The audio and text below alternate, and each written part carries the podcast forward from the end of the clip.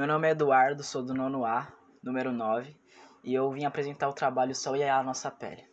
O que é a luz do Sol? A luz do Sol consiste em um espectro de raios com comprimento de onda variável.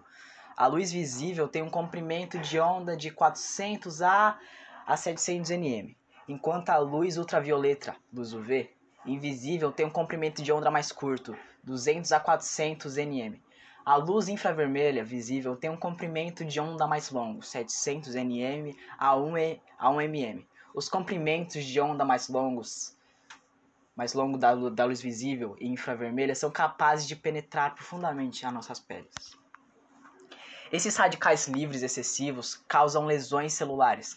Quanto mais dano eles causam, maior a chance de desenvolvimento de rugas, doenças crônicas e outras doenças, inclusive câncer de pele.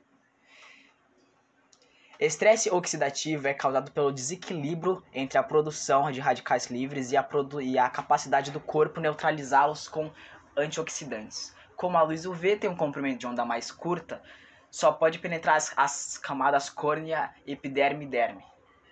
Não, há, não, há, não na hipoderme. Mesmo assim, é capaz de causar uma série de complicações no interior desses tecidos. Mas a luz do sol também tem seus efeitos positivos. Sabemos que a luz do sol pode levar à disposição, embora o processo exato traz disso ainda não seja completamente entendido. O que tem sido bem pesquisado é que o fato da falta da exposição de luz do sol pode levar à deficiência de vitamina D, ao, dis ao distúrbio afetivo sazonal, que possivelmente estão relacionados. E agora vamos para a parte do Andrei.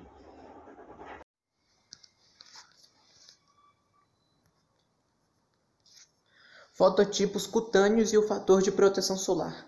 A proteção solar ideal para ser escolhida de acordo com a sensibilidade solar da pele de cada pessoa, pigmentação de pele e a intensidade da radiação. O fator de proteção solar FPS multiplicado pela proteção natural da pele em minutos indica o tempo máximo de exposição ao sol sem risco de danos cutâneos induzidos pelos raios UV. Como a luz do sol afeta a pele?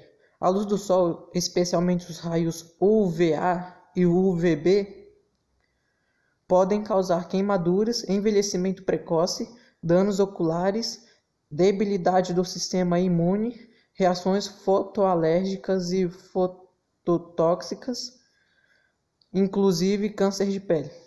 Os médicos e dermatologistas cada vez mais advertem sobre a forte correlação entre a frequência de câncer de pele e a extensão e a extensão de dano ao DNA, lembrando-nos que mais de 90% dos cânceres de pele são consequência de exposição ao sol.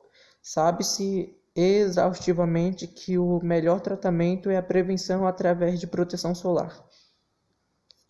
A maior parte do impacto da luz solar na pele é causada pelos raios UVB e UVA.